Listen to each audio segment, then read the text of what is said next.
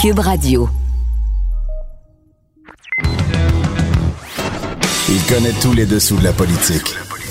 L'économie, la santé, le transport. Antoine Robitaille. Là-haut sur la colline. Cube Radio. Bon jeudi à tous. Aujourd'hui, à la hausse sur la colline, on discute avec Jean Boulet, ministre de l'Emploi et de la Solidarité sociale, du régime québécois d'assurance parentale qui est en révision actuellement. Les oppositions et les groupes saluent l'ouverture de ce ministre, c'est peu commun. On aborde aussi avec lui l'effet COVID sur l'emploi et le travail. Avec la fin de la PCU, le ministre s'attend à une hausse importante des demandes d'aide sociale. Mais d'abord, mais d'abord, il y a une vadrouilleuse avec nous en studio, à deux mètres. Là-haut sur la colline. La politique autrement dit. Cube Radio. Bonjour Claudie Côté. Bonjour Antoine. Correspondante parlementaire à l'Assemblée nationale pour TVA. Donc, il y a une augmentation de menaces à l'endroit de nos politiciens. Pascal Bérubé et François Legault, mercredi, ont encore dû porter à l'attention des policiers certains propos menaçants. Qu'est-ce qu'il y en est là, ce matin? Est-ce qu'il y a eu des résultats ou des réactions de la police? Ben, du côté de la police, là, euh, on dit qu'on a une augmentation euh, significative des signalements. Euh, donc, pas nécessairement des plaintes, là, c'est important de départager, mais des signalements. Là, Ouais. Quelques chiffres rapidement. Euh, on disait qu'en qu'en 2020, euh, on avait eu euh, 1748 signalements contre 700, soit- 713 en 2019. Là, donc, presque 1000 de plus.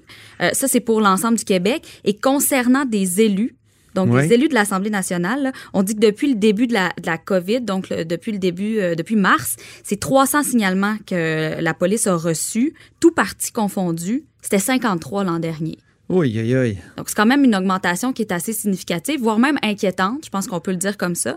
De façon unanime, aujourd'hui, euh, les partis ont dénoncé les menaces dont ils font l'objet. Parfois, ce sont des menaces très claires. là. Dans le cas de Pascal Bérubé, par exemple, ou du premier ministre, c'était des menaces très claires à leur intégrité physique. Là. On on Oui. n'y allait pas de main morte. Là. On disait qu'ils n'allaient plus être capables de marcher dans les rues bientôt. Oui. ou qu'on leur souhaitait euh, presque la peine de La mort. peine de mort, ben oui, c'est fou. Ce sont des mots très durs. Oui. Je pense qu'il faut appeler un chat un chat. Là. Quand on parle Mhm. de peine de mort, ben c'est une menace en bonne et due forme. Qui va l'exécuter, tu sais, la peine de mort? C'est ça. ça. ça peut ne pas être le gars, mais c'est un appel euh, extrêmement violent. C'est une espèce de fatwa, C'est comme on violent. disait dans le temps de, de Salman Rushdie. C'est très, très violent. Euh, Il y a d'autres euh, propos qui sont tenus qui sont proches de la menace, mais qui ne le sont pas tout à fait. Oui. Et là, ce que nous disait là, de façon euh, unanime, à la fois Dominique Anglade, on a eu Joël Arsenault, on a eu Manon Massé, c'est qu'on sent une tension qui augmente particulièrement sur les médias euh, sur les médias sociaux Euh, et auparavant la, la grande différence c'est qu'auparavant les gens le faisaient euh, de façon cachée donc ils n'utilisaient pas nécessairement leur vrai nom Mhm. mais là, on sent qu'ils se sentent un peu dédouanés hein, euh, depuis euh, particulièrement là, le- le- le contexte de pandémie. Ils utilisent leur vrai nom pour faire des menaces avec leurs photos. La police a fait un avertissement. là. La Sûreté du Québec a fait un avertissement euh, ce matin en disant attention, vous pouvez pas écrire n'importe quoi puis penser qu'il y aura pas de conséquences. Ben, c'est bien. Donc, au moins, ça, ça a, été- ça a été fait. Mais euh, il disait, là, de la tension, des propos vo- violents, des propos odieux. Euh, et on peut pas parler de ça, Antoine, sans parler euh, de, de, de cette mouvance qu'on observe de gens qui ne croient pas euh, que la COVID existe que c'est un complot du gouvernement, entre autres, euh, qui croient pas aux mesures de sécurité, de- de- des mesures sanitaires qui sont demandées. Euh, donc, il y, a- il y a vraiment un lien, il y a une corrélation entre l'augmentation des propos, de la tension et de cette mouvance-là qui ne Parce qu'on croit peut pas. être critique de ce que le gouvernement met en place, de sa gestion de la pandémie, mais puis il y en a, je pense, qui, quand ils vont manifester, sont sincèrement critiques de ce qui se passe. Mais il y a une autre frange qui, elle, croit qu'il n'y a carrément pas de, pandémie, que, euh, c'est inventé, tout ça. Moi, je leur dis à ces gens-là que je l'ai eu, la COVID. C'est c'est- pas facile, c'est dur. J'ai passé un mauvais moment, même si j'ai l'habitude de dire j'ai été chanceux, j'ai passé à travers assez facilement. Mais ça existe, là. J'ai perdu le goût et l'odorat pendant trois jours. C'est la pire affaire que j'ai eue. Puis j'en ai des séquelles. Tout à l'heure encore, euh, à l'Assemblée nationale, ça sentait un peu le café. Moi, ça, ça devient une odeur de brûlé assez rapidement. Je ne sais pas pourquoi. C'est pas je veux revenu dire, à c'est 100 c'est pas inventé, ça, là. là. Je veux dire, je, je vous le jure, là, que c'est ça qui se passe dans mon corps, là. C'est pas euh, quelqu'un qui, qui, qui m'a dit de dire ça non plus, là. Ben, puis, puis probablement que euh, les, les élus en ce moment diraient, euh, je sais pas qu'est-ce que ça va prendre pour qu'ils comprennent que ça existe. Là. Je pense Ben que oui. c'est une phrase qu'on qu'on a entendue, une phrase que, que je viens d'entendre aussi, mais euh, il n'y a pas juste les, les, les, les députés ou les élus là, qui reçoivent des menaces. Je pense que c'est important de, de le dire. Là. Les journalistes aussi, là, on, reçoit toutes sortes Absolument. de, de commentaires. euh, Ce pas nécessairement des menaces. Moi, j'en ai déjà eu, mais là, ce matin, il y a un monsieur Daniel Lefebvre qui m'écrit, qui dit Vous n'êtes pas un journaliste libre, monsieur, euh, parce que vous ne défendez pas le peuple. Mais là, j'y ai répondu Qu'est-ce que qu'est-ce que le peuple? Hein, Dites-moi ce que c'est. Vous avez l'air d'avoir une définition. Puis, est-ce que j'en fais partie? J'aimerais ça, moi, faire partie du peuple. Je veux dire, même si je suis un bourgeois de la Haute-Ville, je veux dire, J'en fais partie. Oui, oui, je suis un petit bourgeois de la Haute-Ville, je l'admets. Mais quand même, je veux dire, on, essaie de, de, de, comment dire, de, se battre pour la vérité. Là. Puis ceux qui disent qu'on invente tout, qu'on est des, pantins, c'est des gens qui devraient venir nous suivre une journée pour voir euh, franchement, on fait notre travail. Mais ça devient très difficile de débattre euh, Oui. de ces idées-là et de débattre avec les personnes qui croient qu'on fait partie d'un complot. Ben oui. Il y a certaines personnes qui peuvent critiquer les mesures qui sont mises de l'avant, qui peuvent euh, critiquer la façon dont on impose certaines mesures, dont on prend certaines décisions au gouvernement. Mais lorsqu'on parle de quelqu'un qui croit fermement qu'on fait partie d'un complot, quel est l'argument qu'on peut mettre de l'avant pour que cette personne-là nous croit? Ça devient vraiment, vraiment Mhm. difficile, voire presque impossible. Et là, François Legault annonce euh, qui Voilà. ce matin a dit qu'il allait faire quelque chose pour Ouais, et faire je comprendre. pense, ou du moins, je- s'il en, en a parlé, c'est que c'est assez avancé, là, faire une campagne de publicité.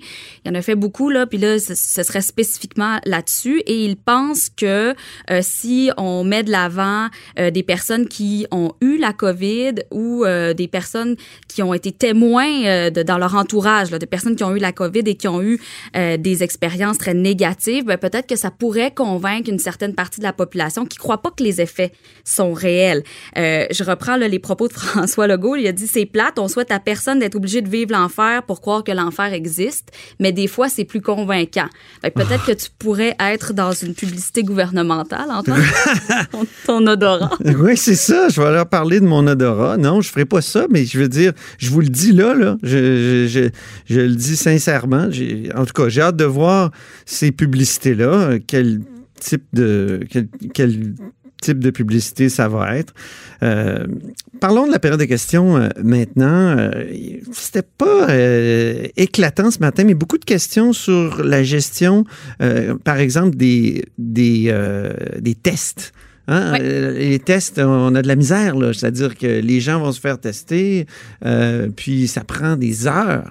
Des heures. Des heures, ça. voire même des jours. Là. On a eu Mm. des cas très clairs de gens euh, qui se sont présentés pour un test, par exemple, le mardi, puis c'était trop long, donc ils ont décidé de revenir le mercredi. Euh, ça semble être difficile d'avoir un résultat de test. Faut dire que euh, le gouvernement s'y attendait un peu quand même en, en faisant passer euh, certaines régions de, de, de, de la couleur verte à la couleur jaune, en disant qu'on était près de la couleur orange. Euh, fallait quand même s'attendre à ce que plus de gens soient, soient dépistés, mais ça semble être vraiment difficile. Il y a eu beaucoup de questions là-dessus euh, pendant la, la, la période de questions ce matin. Euh, ça fait plusieurs jours là, que le sujet est ramené. Euh, Qu'est-ce qu'on peut faire? Est-ce que ce sont des cliniques de dépistage mobile, par exemple? Euh, il y a eu aussi Ouais. du dépistage massif, faut le dire. Un exemple concret à Québec, ici à l'École sans frontières, euh, où on a dû euh, dépister 300 élèves, le, le, le personnel scolaire. Euh, ça, ça, ça met une certaine pression aussi sur la, la capacité euh, de, de testage, si, si on peut le dire comme ça. Mais si on continue d'aller de l'avant, ce que les oppositions disent, c'est il faudra trouver une solution pour que ça prenne pas 5 à 6 heures. Une autre personne qui s'est fait tester, je, je, je, je, je- je saute, je, je prends la balle au bon pour, pour dire que Erin O'Toole Oui. euh, est allé se faire tester. Euh, il le disait, euh, lui aussi, il est allé, euh, je crois, mardi, a attendu des heures avec sa famille, finalement, Ouais. n'a pas pu se faire tester. Puis a décidé euh, de, de se faire tester. Là, il y a un corridor de service, pour reprendre les mots gouvernementaux, plus rapide du côté du, du Parlement. Donc, il Ah. est en attente de ces résultats. Je le dis parce que euh, lui aussi, ça a été long, mais aussi parce qu'il a rencontré le premier ministre François Legault lundi. Oui, hier, on a posé des questions là-dessus, hein, parce qu'on se disait, est-ce que M. Legault doit aussi aller se faire tester, puisqu'Erin O'Toole euh, a dû se faire tester, puis c'est pas le cas. hein. Il semble que non, puisque c'est pas un contact direct. Euh, et qu'il n'y a pas de symptômes. Donc, Hmm. pour l'instant, euh, M. O'Toole est en isolement préventif avec toute sa famille. Ceci dit, est-ce que ça pourrait changer dans les prochains jours en ce qui a trait à François Legault? On verra, mais on nous disait là, que pour l'instant, il était surveillé de près, mais qu'il n'y avait pas besoin de se, de se faire tester. Puis là, il y a eu toutes sortes de rumeurs hier selon lesquelles la région de Québec passerait en code orange. Ça a été démenti, en tout cas jusqu'à maintenant, là, il semble pas que ce soit le cas. Qu'est-ce que ça voudrait dire, Claudie, si on passait en code orange ou en zone orange? c'est pas clair, mais il y a un document gouvernemental qui a coulé euh, sur les médias sociaux. Donc, c'est un citoyen qui a eu accès parce que ça a été présenté à la Fédération des médecins spécialistes du Québec Oui. euh, et qui a décidé de le mettre sur Twitter. Euh, ça le, gouvernement nous l'a dit, c'est un, un, un document officiel de travail euh, et euh, ce qu'il y a dedans, on suppose, est, est, est, euh, est réel. Donc, si on passait dans une zone dite orange, ça signifierait pour les rassemblements euh, privés, six personnes maximum. Ça, c'est important, là. Je, mets l'accent là-dessus parce que depuis le début, euh, le gouvernement nous dit le problème et la santé publique nous disent le problème, ce sont les rassemblements privés qui Ouais. ne sont pas respectés. C'est ça. C'est censé être 10 personnes maximum, trois familles différentes. Là, ça passerait à 6 au lieu de 10. C'est pas beaucoup. Non. Si vous voulez inviter là, euh, des amis à souper, bon, ça, ça, ça diminue. Ça prend des petites familles. Oui, exactement. Euh, déplacements interrégionaux non recommandés. Euh, également, interdiction de sport de, dit de contact, là, comme Mhm. le basketball, le football. Ça pourrait poser problème là, pour les gens qui sont les jeunes qui sont en sport-études ou qui font du, Ouais. sport étudiant. Euh, Ce qu'on vient de permettre euh, serait maintenant interdit. Voilà, vendredi dernier, on le permet. C'est mis en application lundi. Mhm. Si d'ici la fin de la semaine ou la semaine prochaine, on passe en zone orange, mais là, ce serait plus permis. C'est le retour au groupe classe ou bulle classe, les nouveaux termes qu'on apprend ça. depuis euh, Ouais. quelques mois. Euh, et euh, essentiellement, les bars, les tavernes, les casinos fermés et les restaurants, on fermerait euh, les salles à manger. Mhm. Donc, il y aurait encore possibilité d'aller chercher euh, de, de la nourriture de, de- du restaurant. Donc, ça serait juste pour du- emporter. Juste pour Juste emporter. pour simplement pour Ouais. emporter. Euh, voilà. Aïe, aïe, aïe. Quand même, c'est des Là, mesures qui sont un peu plus On sévères. aurait Maintenant, l'impression de revenir au mois de mars euh, ou au mois d'avril? pas tout Pas, à pas tout à fait, mais un peu. quelque chose. Les salles d'entraînement, c'est fini aussi? Les gyms et les spas. On dit que ce serait que, que ce serait fermé. Euh, Plus de et crossfit. Plus de CrossFit ou euh, peu importe le sport que vous aimez pratiquer en salle. Je, je sais que pour la course, c'est pas évident non plus. là. Voilà. Ouais. Mais euh, on sent vraiment qu'il y a une bonne différence. Les gens disaient entre la zone euh, verte et la zone jaune, il n'y a pas beaucoup de différence, ou du moins, c'était pas compris. Mais quand on passe à la zone dite orange, là, on sent là, que les mesures sont beaucoup plus coercitives. Mhm.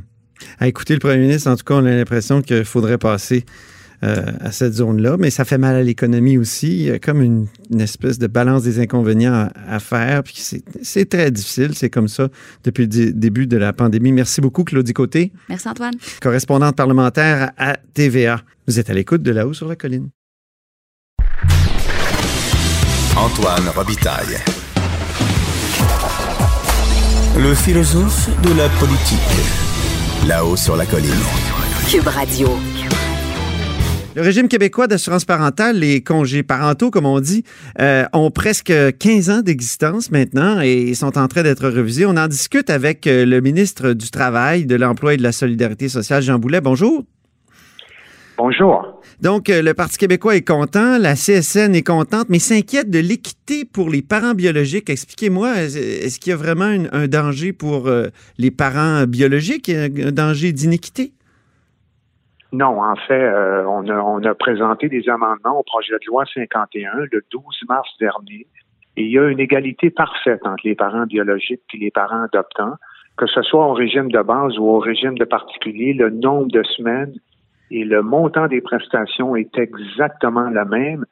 Souvenez-vous, c'était même un engagement de mon parti en à la dernière campagne électorale Euh, la Fédération des parents adoptants a fait beaucoup de représentations suite au dépôt du projet initial. J'ai constaté qu'il y avait véritablement un consensus social pour assurer une pleine égalité. Et euh, c'est euh, ce que nous avons dans le projet de loi. Puis on a amorcé, comme vous savez, les consultations en commission parlementaire cette semaine et ça va Oui. véritablement bien. Oui, c'est ça. Ça a l'air d'être un, un dossier facile, finalement. euh, Ben, tout le monde semble être content par les ajustements qu'on est en train de faire. Euh, oui, parfois il y a des réserves. Certains groupes euh, revendiquent d'autres bonifications. Euh, certains trouvent que c'est peut-être un peu trop rapide en tenant compte de la pandémie.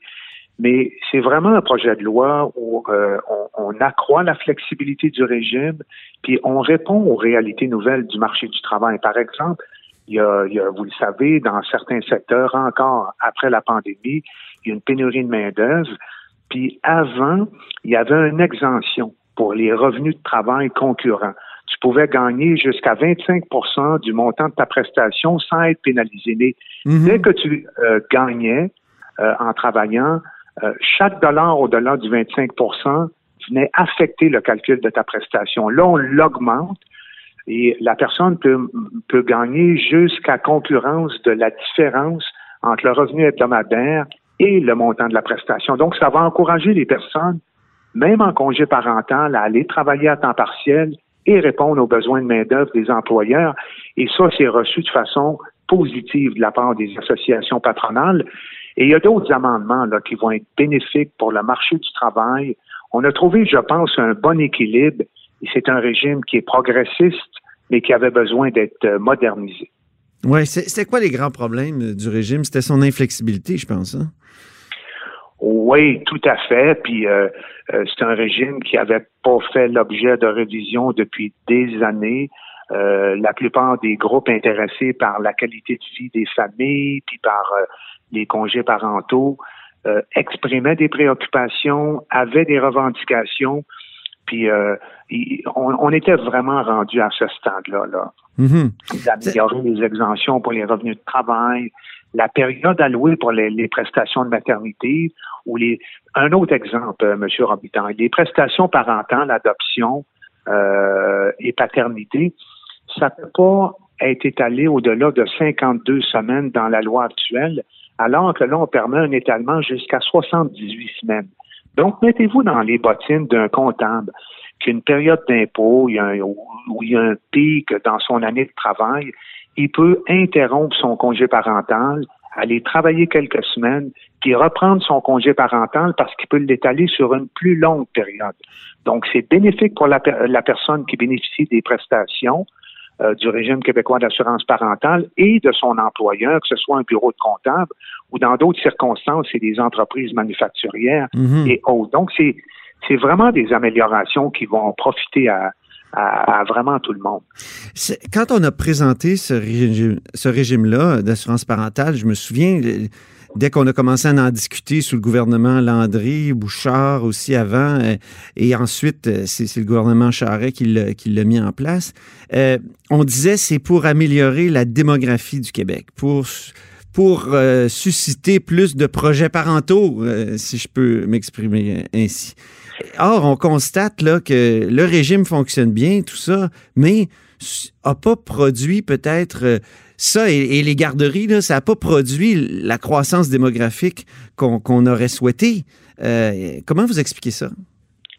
Ben, rappelez-vous, hein, ça avait été négocié entre Ottawa et Québec. Oui, Il y a eu une entente en 2006. oui. Nous avons créé un régime spécifique au Québec en sortant euh, notre régime de la loi fédérale sur l'assurance-emploi. Il y a des clauses d'équivalence qui ont été négociées pour que notre régime soit aussi avantageux que le, régime qui s'applique dans le reste du Canada. Mais c'était pas en soi pour augmenter le taux de natalité, c'est pour assurer une sécurité financière dans un contexte où des parents accueillent un nouvel enfant et pour donner un temps de qualité à ces parents-là Mhm. sans être euh, affectés de façon négative. Et ça Mais c'était pas aussi pour donner le goût. Moi, j'ai toujours eu l'impression, M. Boulet, que c'était pour donner le goût aux, aux familles aux- ou aux jeunes Québécois de faire des enfants. C'est sûr qu'il y a une valeur incitative Mhm. Ça s'inscrit plus largement dans le contexte d'une vaste politique familiale Mhm. que le Québec a construit au fil des années. Vous évoquez les garderies, le régime québécois d'assurance parentale. C'est un élément distinct- distinctif du filet social, familial québécois. Et moi, je suis bien fier de ce régime-là. Ben, moi aussi, Euh, il y a mais. eu des dit- augmentations du taux de natalité dans certaines années Oui. ce qui a eu un impact euh, sur- parfois négatif un peu sur la situation financière du fonds, qui, qui en Oui. est un qui est autonome et autogéré. Mais là, le taux de natalité d'autres années a baissé. Donc, euh, comme c'est un, un régime qui fonctionne avec des prestations d'un côté et des cotisations de l'autre, là, il y a des surplus. En 2018, il y a eu un important surplus. En 2019, il y en a eu un important ce qui nous permet d'aborder l'avenir du régime avec beaucoup de confiance. Est-ce qu'avec la pandémie, on va pas assister à une autre baisse de, de la natalité Euh, dans le sens où euh, ça donne ça donne pas confiance en l'avenir? Finalement, faire des enfants, c'est avoir le goût de l'avenir, euh, un peu comme faire de la politique. Mais mais vous comprenez Ouais, mais- ce que je veux dire? Ah, tout à fait. Mais puis, écoutez, c'est sûr que la pandémie a fait en sorte que on, doit suivre de façon très attentive l'évolution de la situation financière du fonds. On avait pris des provisions suffisantes. On a, au mois de mai dernier, euh, négocié une marge de crédit avec Financement Québec de 500 millions pour éventuellement répondre aux besoins du régime. Mais on n'a pas eu à emprunter un dollar. Fait que ça va toujours bien. Euh, quel sera l'impact de la pandémie sur euh, le régime? On va l'évaluer au fur et à mesure, mais moi, je dis, on a des bonifications, Mhm. puis on a amorcé la, la, la, la commission parlementaire, puis on verra peut-être à étaler dans le temps l'entrée en vigueur de certaines bonifications qui exercent des pressions plus importantes sur les finances du fonds. Mais moi, je suis ouvert, on discute, puis je pense que euh, pour l'ensemble de la société québécoise, on, va faire un grand pas en avant. Parlons de l'emploi puis euh, de la pandémie. Il y aura plus de PCU à partir de la semaine prochaine. Euh, il y a des entreprises qui, qui ferment. Il y a des licenciements. Est-ce qu'on doit s'attendre à plus de pauvreté au Québec? Ça m'a évidemment préoccupé. Évidemment, avec l'entrée en vigueur de la PCU, on a des prestataires au Québec d'aide financière de dernier recours, là, que ce soit l'aide sociale ou la solidarité sociale, qui ont qui ont reçu la PCU. Et tu peux pas évidemment combiner deux prestations publiques. Fait qu'il y a eu un effet à la baisse sur le nombre de prestataires d'aide sociale. Ouais. Là, on passe de la PCU aux prestations régulières d'assurance emploi. La dynamique n'est pas la même, les conditions d'éligibilité sont pas les mêmes. Donc, je m'attends à ce qu'il y ait un retour, une augmentation du nombre de demandes pour recevoir des prestations d'aide sociale. En même temps, je vais voir ce qu'Ottawa va annoncer le 23 septembre prochain. Ouais. Ils ont parlé de prestations pour la relance économique pour les travailleurs autonomes, pour les proches aidants. Vous connaissez aussi euh, la prestation canadienne de maladie pour la relance économique. Donc, euh, dépendamment de ce que Ottawa va annoncer, j'anticipe quand même une augmentation du nombre de demandes et euh, on est prêt à faire face à la situation. Vous avez un plan d'urgence? Beaucoup de mesures pour les aider. Vous avez un plan d'urgence euh, pour, pour aider, justement? Ah, tout à fait. J'ai un plan de contingence que j'ai mis en place dès le début de la pandémie pour aider, pour soutenir les prestataires d'aide financière de dernier recours. Et euh, je vais augmenter euh, les prestations d'aide sociale et de solidarité sociale euh, le 1er janvier prochain. On maintient les carnets de santé. On a maintenu le versement des allocations d'aide à l'emploi, malgré le fait que notre programme Objectif Emploi n'était pas effectif durant particulièrement la période de confinement. Donc, on est euh, en mode écoute. Je suis en contact beaucoup avec le, euh, le collectif pour un Québec sans pauvreté, puis la fédération qui s'occupe des personnes assistées sociales au Québec. Je suis attentif aussi à l'évolution du euh, de, de la mesure du panier de consommation euh, qui est présentée par Statistique Canada. Non, euh, on, on est en interaction Mais vous avez, oui, mais il n'y a pas d'aide d'urgence aux prestataires d'aide sociale. euh, Il n'y en a pas eu, en tout cas, dans, dans les derniers mois. Est-ce qu'une fois la PCU terminée et, et selon ce que Ottawa va dire, est-ce qu'il pourrait y en avoir? Il pourrait y en avoir, mais M. Robitaille, je vous rappelle que dès le début du confinement, on a mis en place beaucoup de mesures d'assouplissement pour maintenir les services, maintenez les allocations même s'il n'y avait pas d'action euh, vers le retour en emploi.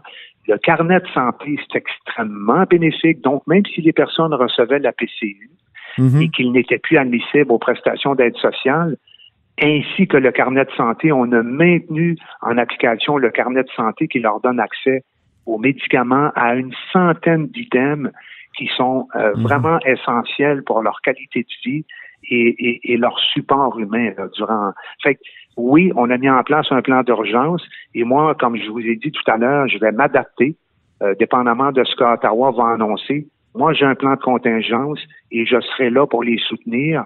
Euh, il y a eu d'ailleurs, durant la pandémie, exacerbation de certaines problématiques humaines et ça aussi, je suis attentif Oui. pour éviter que personne ne soit laissé pour compte. Devant ce- cette nouvelle réalité-là, puis ça va être ma dernière question, là, euh, Ottawa réfléchit à un revenu minimum garanti. Ça a déjà aussi, dans le gouvernement Charret, il y avait François Blais qui, euh, qui songeait à ça. Vous, vous pensez quoi de, cette, euh, de ce concept-là? Moi, je poursuis dans la même direction que ce qui avait été amorcé par le gouvernement précédent, euh, ce qu'on appelle un programme de revenus de base euh, qui découle d'un plan pour l'intégration économique et la participation sociale qui vise essentiellement à lutter contre la pauvreté, l'exclusion sociale. Les consultations sont, sont avancées Mhm. et on travaille pour que ce programme-là soit effectif comme c'était prévu avant. Puis il y aura des améliorations, comme vous avez vu, la mesure pour le panier de consommation, le montant euh, euh, au- au-delà duquel on sort du sein de la pauvreté a été augmenté considérablement. Ça va avoir un impact sur ce programme-là et je vais m'assurer qu'on s'adapte et qu'on réponde bien aux, personnes, aux besoins des personnes qui sont dans une situation de pauvreté. Très bien. Ben, mer- merci beaucoup, Jean Boulet. Merci beaucoup, M. Robitaille. Bonne journée. Bonne journée à vous. euh, donc, euh, Jean Boulet, et ministre du Travail, de l'Emploi et de la Solidarité sociale. Vous êtes à l'écoute de La Hausse sur la colline. Cube Radio.